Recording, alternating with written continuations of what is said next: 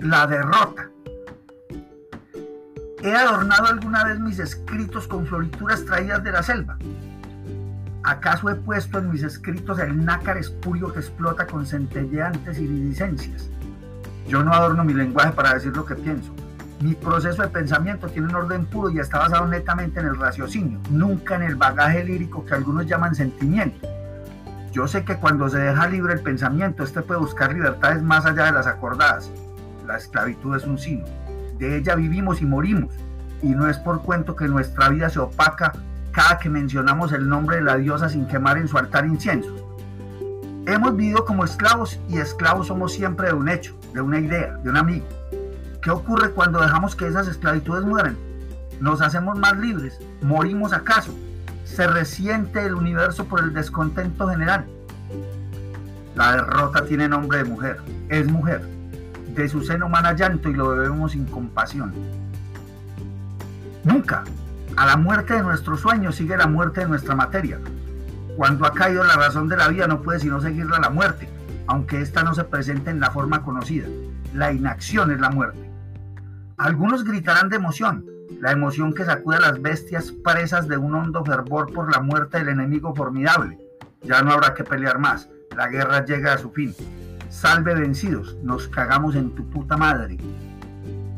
Para otros, unos pocos, los más cercanos, será una derrota, pero no demarcarán un punto como el antes y el después, será simplemente una acción, más o menos, en el arduo proceso de la vida.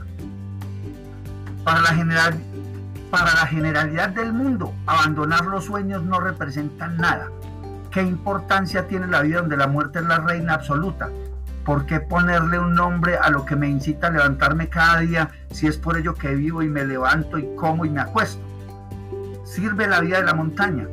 ¿Es que acaso nacer, crecer, reproducirse si es posible y morir es la vida? No.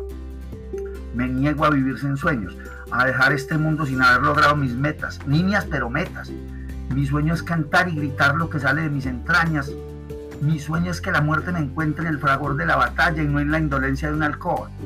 Se me pide compromisos.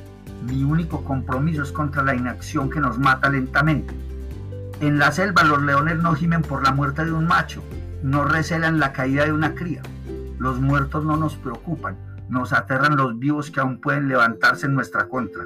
Ay, ¿qué diera yo por poder abandonar sin lágrimas este mundo de hipócritas simplemente dejarte respirar, hacerme parte del universo sin que éste se percate siquiera la más mínima esencia de mi organismo. Soy parte de la primera célula y como tal seré parte del universo hoy y siempre.